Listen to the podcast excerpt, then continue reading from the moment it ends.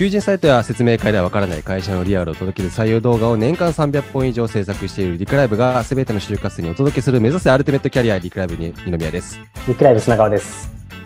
ちょっとごめんなさい。スピーディーすぎて、ちょっと僕が噛んだ。あの、食い気味で来てほしかったんですけど、またね、はいはい。またちょっとワンテンポ遅い感じで。僕が噛んだのが悪いですね。それはね。はい、失礼しました。えー、言い直しませんので、えー噛んでも ライブでやってますんで、はい。えーこの臨場感をね、お届けしたいなと思います。えーここからは究極の生き方を学ぶ。本日のテーマは、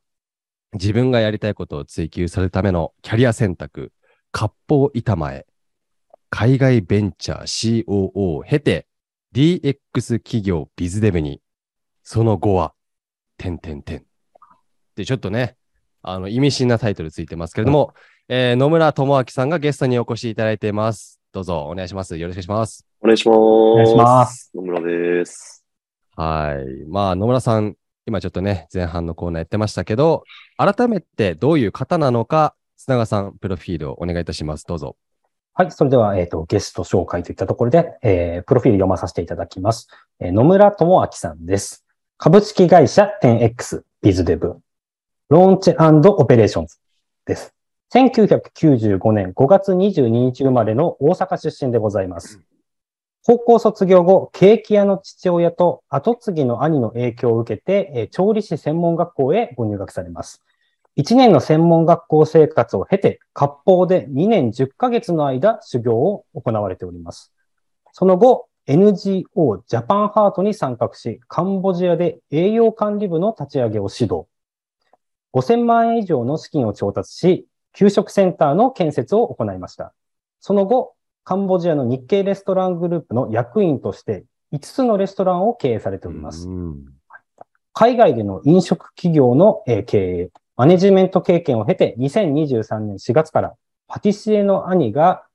父の洋菓子企業の後継の準備を始めることを受け、えー小売企業の EC 化を支援するサービスを提供するスタートアップに就職。趣味は筋トレとサウナということでございます。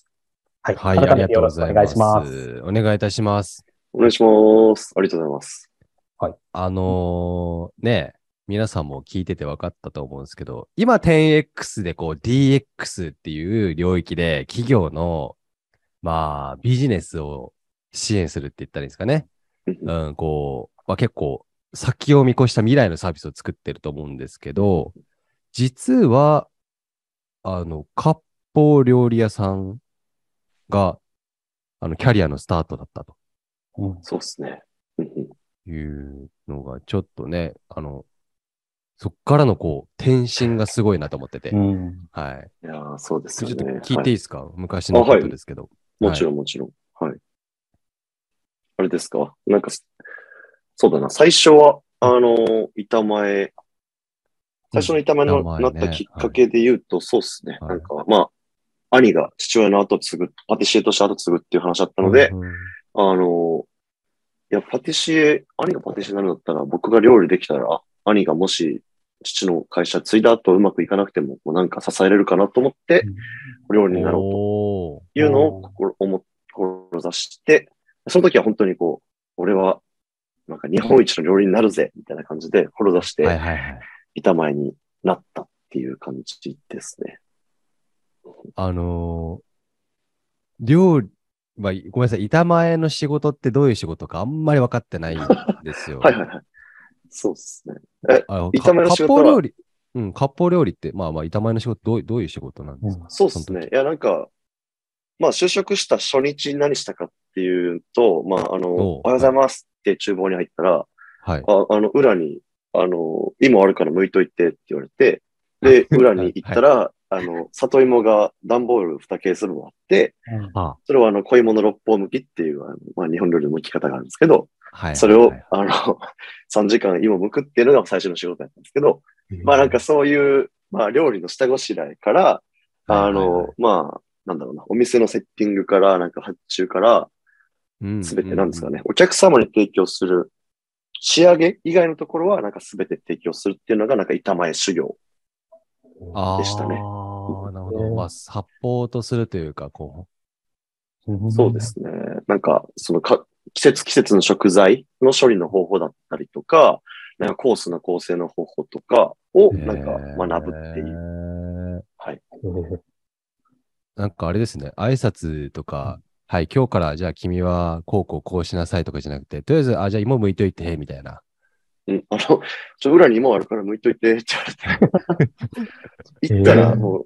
段ボール2つあるっていう、ちょっとびっくりしましたけど。まあまそっからか、そっからのスタートで、あのーまあでも2年10ヶ月結構、うんまあ長いのかな、長いっちゃ長いかなと思うんです、修行そうで。すね。どうですか？どうなんだろう？いや、なんか料理人で言うと、料理人で言うと短い方だと思いますね。うんなんかもっとガチでやる人は、あの、もっと長くやりますし、やります。はい。で、僕がいた店は大将と僕とおかみさんだけの店だったので、あの、自分でこう回ってくる仕事がまあよく回るとたくさんあったっていう。ところは、まあなんか早く習得できた一つの要因だったのかなと思いますし、まあ2年10ヶ月って言っても日本って四季があるんで、あの、2週半、2週強ぐらいしかしてないんですよね。はいはいはいはいはい。なんで、なんか松茸使った料理は3回しかしてないとか、あのそういう感じなんですよ。なるほど。なるほどそうそうそね。毎回違う食材で違う料理をしていくっていう。そうです、そうです。季節によってあ。ーまあ、だから、あの、料理の修行って時間かかるって話もあるんですけどね。ああ、そっか。ずっと同じものを提供してないっていうのが、そうですね。時間かかるポイントなんですか。うんうんそうだと思います。これでも僕、ちょっとぶ僕ね、ブログを読んでしまっていて、野村さんの、あの、ぜひ気になる方は野村さん調べたらブログね、出てくるんですけど、まあ、いろいろあったって書いてあって、うん。その後、カンボジア行くじゃないですか。そうですね。まあ、その辺の経緯なんかもね、ちょっと。いやー、そうですね。まあなんか、ちょっと強い言葉並んじゃうんで、あの、ちょっと、キュッとして言うと、あの、まあ、きっと。割烹の修行めちゃくちゃ厳しくて、あの、まあ、暴力とかもすごいたあったので、まあ、はいはいはい。うん自分も本当にめちゃめちゃ痩せちゃって、あのあ、なんか病院に行かないといけないような、なんか1年半ぐらいこうずっと病院に行かないといけないような状況になっちゃったんですよね。うんで、まあ、結構どん底を見て、あのなんだろうな、病院の先生のサポートもあってうん、こう、ちょっとずつこう人生が上向きになってきたな、ぐらいの頃から、頃に、その次のキャリアになる NGO のジャパンハートっていうところのの代表の、まあ、吉岡先生、吉岡秀人先生っていう人。に出会って、あの、野村くん、カンボジア来てくれへんかって、誘ってもらって、へで、なんか、その当時ってなんか僕の周りで明るいことが一つも起きてなくて、で、人生真っ暗だったんですけど、こんなすごいい人から誘ってもらえるって、なんかめちゃくちゃ嬉しいし、なんか必要とされてるって思ってたのが、なんかすごい久しぶりで、その時は。は。二つ返事で、あ、行きます、みたいな。何するかもわかんなかったんですけど、行きますって言って、うんで、行くこと決めたっていうのがありますね。なんかいきなりキャリアの、こう、なんていうんですかね。踏み外すまで言うと大きいかもしれないですけど、言葉としては。こう、ね、せっかくこれからこういう料理をやって、覚えて、まあ、家族のためにね、やっていこうみたいな思ってた。矢先にね、そういうことが起きて、結構苦しい、こう、20歳前半を過ごしたんじゃないかと思ったんですけど、いやー、ほんと、そうっすね。なんか結構激動だった気がしますね。うん。その19から23、4ぐらいまでは。うん。から世の中では一番楽しい時期みたいなね、こう 大学生活が、こう、もう最高潮みたいなところの時に、まあそういう経験をしていて、そうっすね。でうんうん、カンボジアでの経験はどういう感じだったんですか？そうですね。あの、ありがとうございます。えっ、と、ジャパンハットっていう、まあ、医療系の NGO があるんですけど、そこのこうカンカンボジアにある病院、で、えっ、と、カンボジア、その当時カンボジアで初めて小児がんの治療を始めたんですよね。うん、えっ、と、小児がんの手術ができる場所を作って、小児がん患者があの入院できる場所を作ってまあそのお小児がんの治療をスタートしたんですよね。で、まあその前も、前も、前もジャパンハートってカンボジアで医療やってたんですけど、うん。その前にこう、小児がんの子たちが病院に来たらどうしたかっていうと、あの、日本に連れて行って、で、うん。日本で手術して、日本で治療してカンボジアに持っていくっていう。それを、あの、全部、ジャパンハートがややってるその寄付で賄ってたっていうので、まあ、これはちょっと持続性ないよねっていうところで、もうカンボジアに病院作っちゃったんですよね。小児が見れる。ああ、なるほど。で、えっと、病院はできたんですけど、小児がんの子たちって、あの、治療中に、まあ、抗がん剤治療っていうのをするんですけど、うん、それでこ免疫力がすごい下がっちゃうんですよね。でまあ、なんか髪の毛抜けるとかもあると思うんですけど、あの、具体的に言うと、こう、なんだろうな、ペットボトルでお水飲んで、あの、ずっと常温で置いてたりするじゃないですか。で、はいはい。僕、健康の僕たちって、あの、まあ、それが、たとえちょっと汚いですけど、一日経ったとしても、まあ、飲んでも別になんか、最悪ちょっとお腹壊すぐらいで大丈夫だったりするじゃないですか。でも、それぐらいのちっちゃい菌とかに体が戦えない状態になってるんですよね。そういう小児がんの治療中の子たちって。えー。はい。で、なので、あの、隔離病棟とかを用意するんですけど、で、そもそもその病院ってチャリティーでやってたんで、あの、結構、まあ、プアな人たちが集まるんですよね。なのでうん、まあ、治療で抗がん剤治療しても、その人たちが食べる食事っていうのもサポートしないと、あの、な治療が続かないっていう、なとなってね。あの、はい。その子たちに提供する給食を作るための施設であったり、あの、うん。お金であったり、人うん、みたいなことを集めるっていうその事業立ち上げを、あの、任せてもらったっていうのがカンボジアの最初の1年間でしたね。ああ、なるほど。今のが1年間からなんですね。ええそうなんですよね。なんで、なんか、このプロジェクト頼むわって言ってもらって、あなんか嬉しかったんで、あ、やりますって言って、こういろいろ調べたら、なんか、設計も自分でやんなきゃいけないみたいな。で、なので、なんか日本の、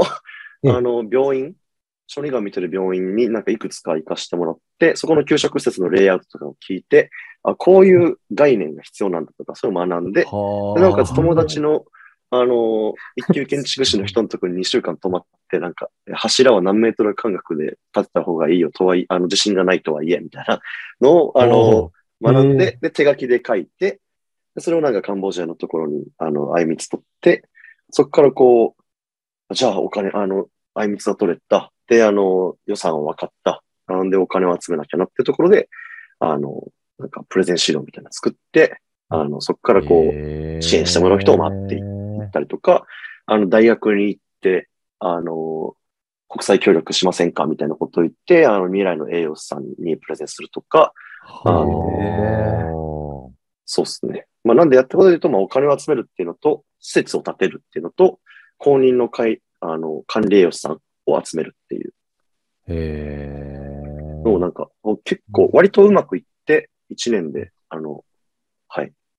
だいぶ揃ったっていう感じです。いや、なんかすごいですね。あの、全部そこから、なんかその誰かがやったものに対して乗っかったんじゃなくて、ゼロベースで設計までやってるとはちょっと思ってなかったというか。いや、そうなんですよね。なんか僕も、あ、え、ここまでやるんやっていう感じ、正直あったんですけど、なんか、とはいえ、周りを見たら、ジャパンハートってほとんど医療者の方々なんですよね。あお医者さんか看護師さんか助産師さん。はいはいはいもしくは、えっと、その国の事業を見てる、えっと、まあ、事業責任者みたいな路地の人。はい。はいはいではい。横見渡したときに、僕、その給食施設とか何も知識がなかったんですけど、はい料理ができるっていうだけで、周りよりはちょっと肌感がある状態だったんです。その、なるほど。そこのエリアに対してね。はいはいはい。そうです。あの、なんで、この手札を見たら、いや、僕しかないなっていうのもあったし、あの、向こうからしてもなんか任せるっていう感じだったので、なんか良くも悪くも、なんかやり抜かなきゃいけない状況に、はい、なった。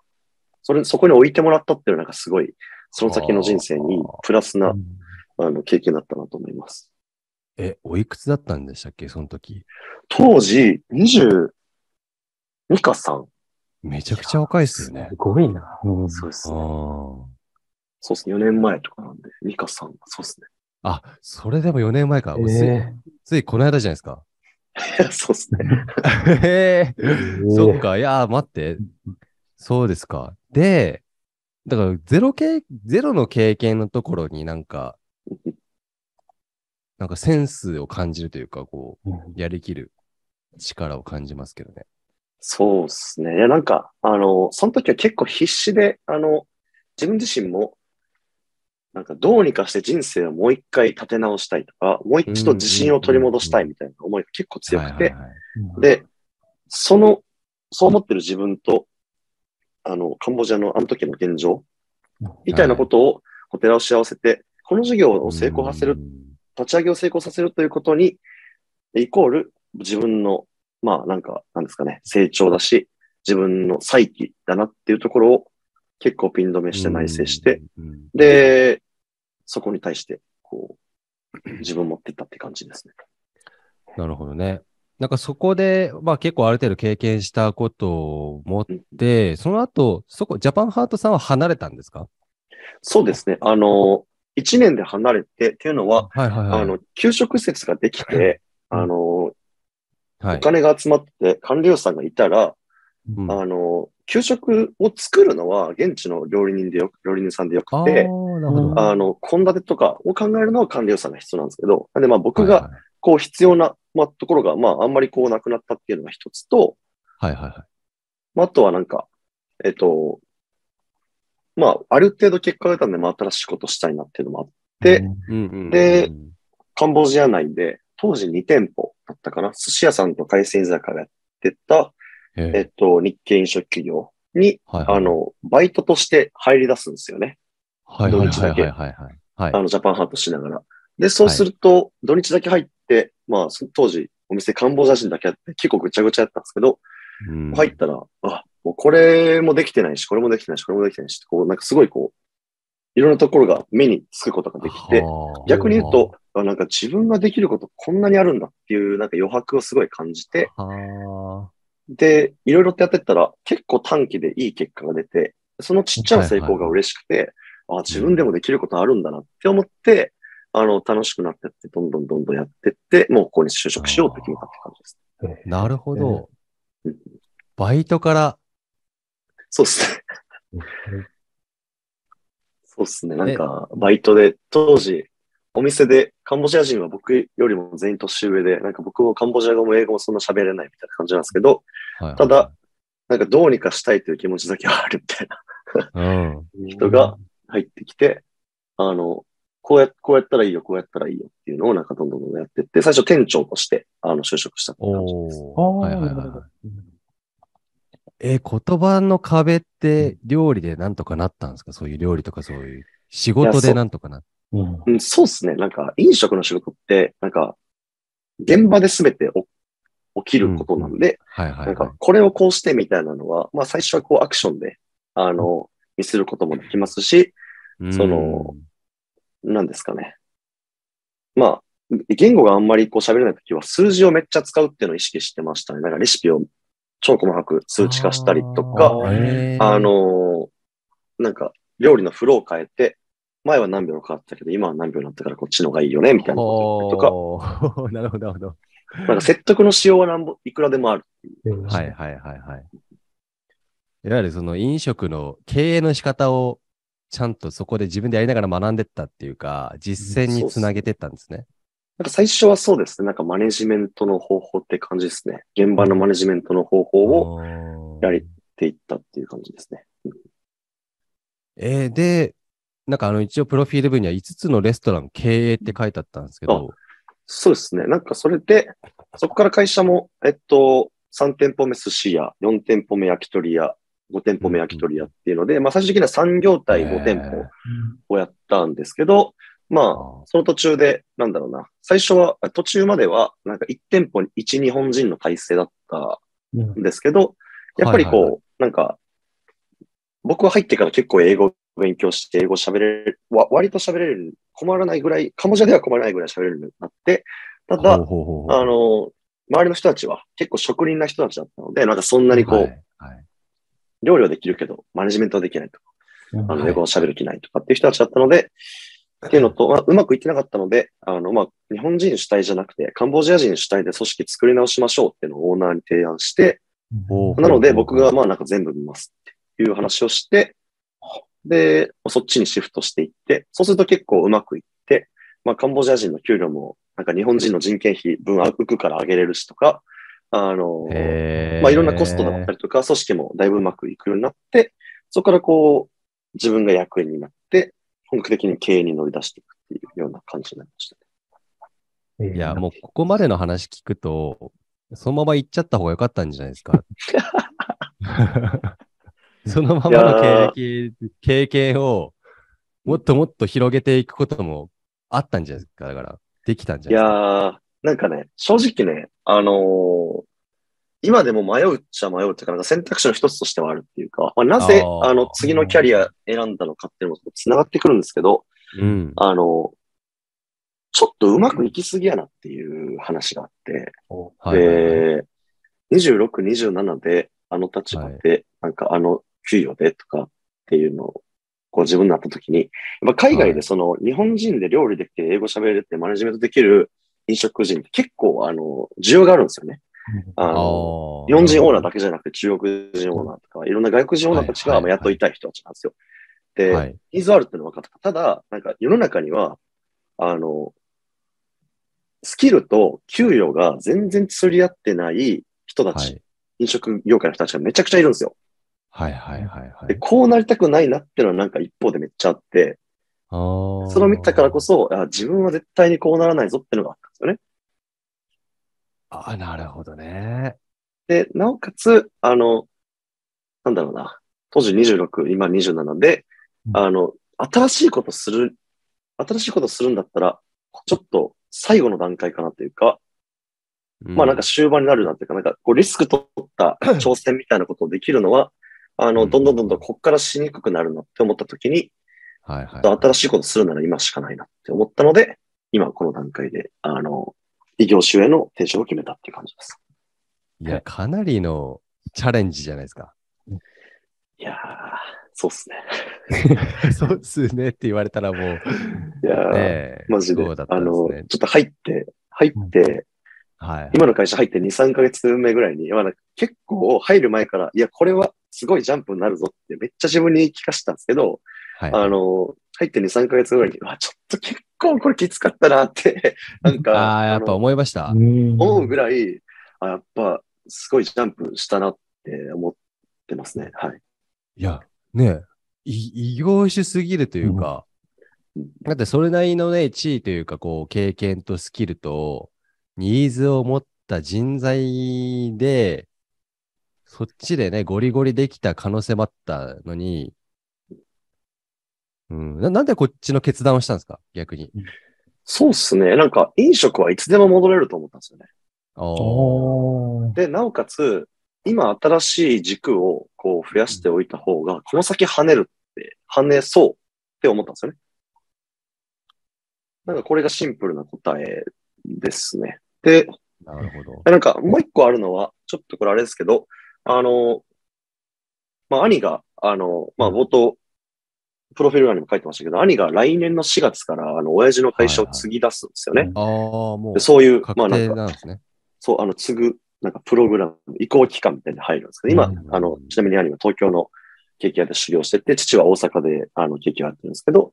はい。次期間があって、兄は、こう、今のところ、パティシエ、修行をずっとしてきたので、あの、まあ、パケーキは作れる。で、ここから、こう、それで、それ以外の要素は、こう、学んでいくという時に、まあ、こう、自分としては、あの、まあ、最初のキャリアのきっかけも、何ですかね。あの、兄がケーキ屋、親父の後を継ぐから僕が料理できた方がいいな、みたいなところで決めてたので、なんかこう、実家の家業みたいなところが、うんあの、僕の頭の中に結構こう強くあるんですよね。で、その中であの、なんかこのまま、さっきの話ですけど、このまま海外のレストランマネージャーとしてやっていくっていうのも一つある。ただ、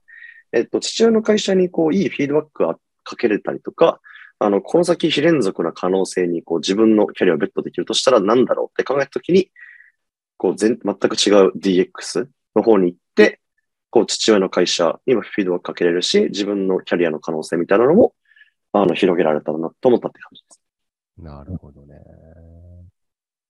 常に先々までですよね、本当に。先々まで見られて、まあ、なんてポジティブに決断力があるなっていうふうに本当に感じてるんですよね。やっぱりこう、なんていうんですか。常にこう相手のことっていうんですか。なんか自分の成長って言いながらも、なんだかんだこう相手のことが必ず、まあ、なんていうんですかね、この道筋上には、ゴールにはあるのかなっていうふうに感じてるんですけど、その辺っていかがですか？いや、なんかまさしくそれはそうで、本当に、なんか、自分が弱ってた時期で1年半ぐらいあったって言ったんですけども、本当にいろんな人に支えられて、うん。うん。うんマジであの時期、誰にも支えられなかったら多分もう生きてないんですよね。あの、うん。これはなんかほ本気で。あの、ほんで、やっぱ両親にはめちゃくちゃ支えられて、で、なんかこう、自分の、自分が、こう、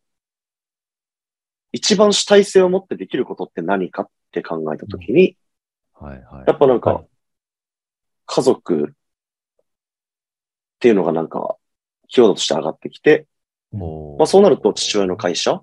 うんで、父親の会社にフィードバックかけられるようなことを何かできればすごい幸せだな。それはなんかすごい自分が、自分の時間を使う価値があるなって思えたんですよね。うんそうそう。なので結構、その、人のためというか、うんいうん、その家族っていうのはなんか結構大きいかもしれないですね。やそうですね。あの、うん。あ、どうぞどうぞ。うんああ、それが自分がやりたいことだったっていう。うんそうですね。あの、まさしくそうで、あの、今までいた前とか、あはいのはい、医療系 NGO の立ち上げとか、飲食業系とか、なんか、今 DX のスタートアップでビズデブとか、もう本当に経歴だけ見ると、全然 なんか一貫性のない、な、何考えて転職してんだこいつみたいな感じだと思うんですけど、、やっぱ自分としては結構筋は通ってて、あの、はい目指すところがあって、まあ、そこに近づくために必要な要素を、こう、どんどんどんどん自分の中に吸収していっているというような感じですね。なるほどね。長さん言いかけました？なんか。あ、いや、今まさにあの、このプロフィールのその一貫性っていったところ、まあちょっとあの、私からもお伝えしようかなと思ったところ、今、あの野村さんからもおっしゃっていただいたんですけど、まあやっぱりこう、一見こういろんなことやられてるようで、最後は結局軸として筋通ってるなって本当に思ってて、やっぱりその最後は家族に戻ってくるんだなって言ったところですとか、がいいなってすごく感じておりました。ありがとうございます。なんかちょっと全然関係ない質問しますけど、あの、カンボジアってなんかやばかった経験とかあります、いや、めちゃくちゃありますよ。これ、いや、なんか載せて、電波に載せていいのかみたいな話ありま多すけど。い分大丈夫だと思いますけど。はい。や、なんかね、あの、いや、お客さんが、あの、まあ、飲食店やって、まあ、お酒を売ってたんで、あの、はい。いろんなことが起きるわけですよ。まあ、喧嘩が起きたりとか、あのまあ、食い逃げがあったりとか、まあ、いろんなことがあったんですけど、あの、まあ一番こう自分として、あ、これは大変だったなと思うのは、あの、こう、結構、本当に他のお客さんにも、あの、害を及ばすぐらい暴れたお客さんがいらっしゃって、おあの、まあ、カウンターに置いてる焼酎こうやってバーンって割り出したりとか、あの、あの、器投げ出したりとか、そういうことがあったんですけど、で、その人もどうにか止めないといけないっていうふうになって、はいはいはい。あの、まあ、店長として僕、まあ、僕が、あの、その人のお客さんとか行って、こう、どう、止めても、どうやって止めようとしてもダメだったんで、最後は、あの、ヘッドロックして、あの、落として、警察に引き渡すっていう、え、はい。初めて女性を、あの、あ、女性だった女性しかも。はい完全に男だと思ってた。いや、もうヘッドロックして女性を落としたの初めてやっていう話なんですけど。ちょっとヘッドロックしする経験ないっすよね、いや、普通にそうですよね。生きてたら。機会ないですよね。うんプロレスラーでもないと。いやー、うんそういう、全然関係ないです。えーいや、待って、すごい。いや、まあ文化もね、違うと、こう、そうっすごい影響を受けそうな気はするんですよ。日本にずっと生きてる、ね、僕らとはちょっと違って、うんうん、だから多様性を認める力というか、うんどうあ、でもそれはめちゃめちゃあると思いますよ。あの、なんだろうな。良くも悪くも、うん。普通ってこうですよね、みたいなのが、なんか日本って結構あると思うんですけど、あっていうよりも、普通ってこうって考えはあんまりしなくて、あの、今目の前の状況を踏まえて何が最適かっていうのを常に考えるようになりましたね。一般っていうのは論とかじゃなくて、そうそう。前提、カンボジア人の子たちが何考えてるかわからないとか、えっと、シンガポール人のお客さんは何考えてるかわかんないとか、西洋人のお客さんは何考えてるかわかんないとか、そういう状況でお仕事すると、えっと、はいはいはいはいあ普通はこうだけど、じゃなくて今現状で言うとこれが最適ってしないといけないんで、あの常にこうなんかね、いや、常識的にはこうだよね、みたいなの。なので答えを出すことが分かりました。そっかな。日本人でね、なんかマーケティング考えるときとか、こう仕事をするときとか、お客さんってこういう人だよねとかって設定するじゃないですか。だからそれがまあ一つのね、まあ手法というか理論みたいなとこありますけど、なんか同じ同同民族っていうんですか、日本人って日本の文化で同じこう、あんまり交わってないというか、いろんな文化が、日本独自の文化が形成されてるからさからこそそれができるのかなと思ってるんですけど、うん確かにこう、肌の色が違ういろんな人が目の前に行って、この人何考えてるか分かんない、言語も通じないみたいな時って、もうなんかどうしようもないっちゃないですもんね。この人こうだよなとかないですもんね。はい。ええあ、そっか、それでね。ま、さしくです。日本戻ってきてちょっとギャップ感じませんでした？そういう考えになってきてかいら。や、どうなんだろう。ギャップはあんまり感じないですね。なんか、でも日本も若い人たちってそんなにこう、常識にとらわれる頭の固い人たち、なんかあんまりいないような気がしてて、なんか、なんかそのスタートアップ業界には、なんか今いる会社とかもすごいこう柔軟で、皆さんこう考えて結論出される方々なんで、すごい生きやすいなと思いますし、まあ何よりこう、あの日本語は通じるっていうのが、そうですよね。そりゃそうですよね。そこが一気になんかね、今まで難しかったところが、うん。あこれできんじゃんみたいなうん。ああ、なるほどうんそうなんですよね。10 10X ははいどうですか、自分の今の仕事としては、うん。うん。どう、どんな感じですか？そうですね。なんか今やってる仕事で言うと、このステーラーっていうプロダクトを、えっと、の契約が決まった後のお客さんに、えっと、そのプロダクトを使って、どうやってこう、サービスを、あの、広げていきましょうかとか、あの、もっとグロスさせていきましょうかとか、あの、なんですかね。っていう感じのことをやってて、まあ自分が持っている、自分が担当させていただいている、まあパートナー企業さんのはい。ネットスーパー事業、ネットドラッグストア事業の事業価値をこう最大化する、事業成長をまあ最大化するっていうところを一緒に伴走しているようなイメージですね。なるほど。なので、あの、やることは結構広くてうん、本当にこう勉強することがめちゃくちゃいっぱいあるので、すごいこう、なんですかね、あの、思ってたより大変なんですけど、はいはい。ただ、こう、こういう環境を求めてたっていうのがあるので、すごい楽しい、ね今めちゃくちゃ楽しいですね。大変ですけど、すごい楽しい。うん結構大きいクライアントさんとかいるんじゃないですか？だから。そうですね。あの、まあ、名前が出ているところだとかだと、まあ、伊東洋華堂さんだったりとか、ライフさんだったりとかもありますし、はい。うんえーいや、もうそうですよね。あの、小売チェーンとしてね、うん大きいところが、まあ、ネットでオンライン事業をするって言ったときに、まず名前が上がるようなサービスにしていこうみたいなところかなと思うんですけど、そうですね。うん。あの、チームもすごいですよね。人いや、のそう幅というかなんですよ。ね。そう。いや、本当によく、あの採用していただいたなっていうぐらい、チームのメンバーは、本当にこう、あの、優秀な方たちばかりで、いや、その人たちのなんか、ふなんだ、仕事の基準とか、やり方とかをなんか見れる環境ってだけでも、すごいこう、めちゃくちゃいい福利厚生だなと思ってて、確かに、本当そうですよね。本当に勉強になるなっていう。はい。ああ。え、じゃあ名前出してもいいですか？その会社名とか、その前職のね、経験とか、あ、そうですね。まあ、あの出てるんでいいと思いますよ。メはい。メルカリとかうん、ミクシーとか、うんアマゾンとか、 Sansan とか、まあそういういろんな人たちのこう集約したこの知識と経験をもとに作られてるサービスですよね。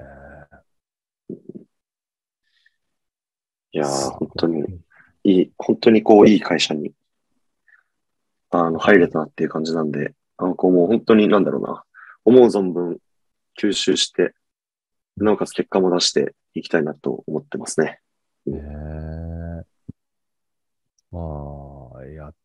まあ、まあでも一番今の自分の中のミッションとしては何、何なんですか？今の会社のミッションは。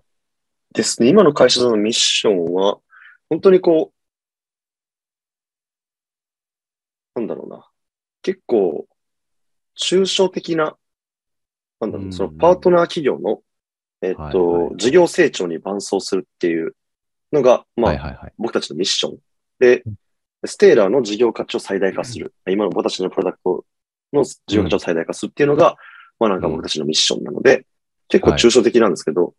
ただ、なんかそれをやる、やることで、あのやるアクションを取っていく中で必要な機能だったりとか、必要な連携っていうのは、なんかほとんど、なんか自分の今思い描いている次の、なんか道、うん。それこそ父親のところとかにもう生きることばっかりなので、うんそれこ、そなんか今、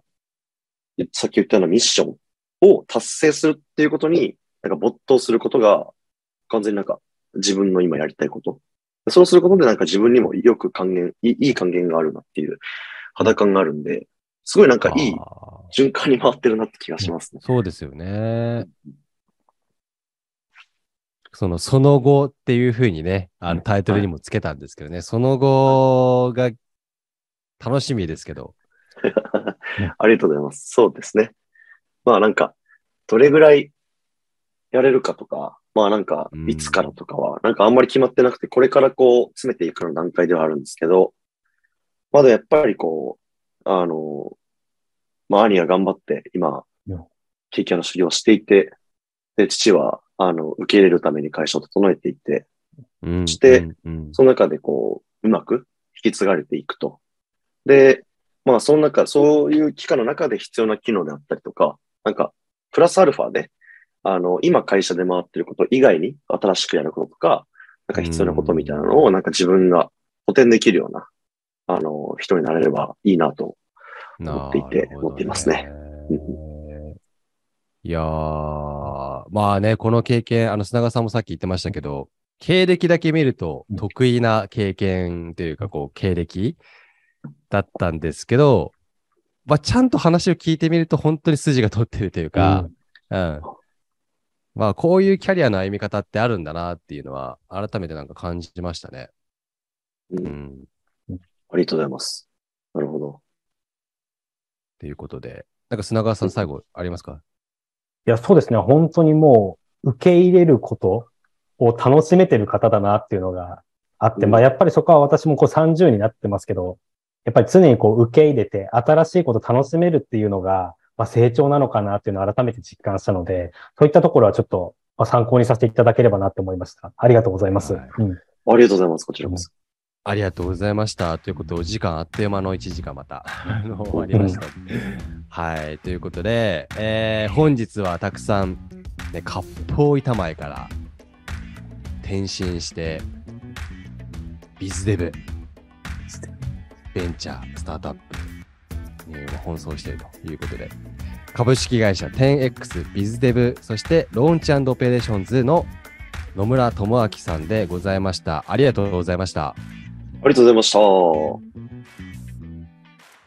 目指せアルティメットキャリア、ここまでお聞きいただきありがとうございました。番組の感想は、ハッシュタグアルティメットキャリア、すべてカタカナでいただければ嬉しいです。そしてこの番組を聞いて、就活の相談をしたいと思われた方々、採用活動の相談をしたいと思われた採用担当経営者の方々は、お気軽にご連絡ください。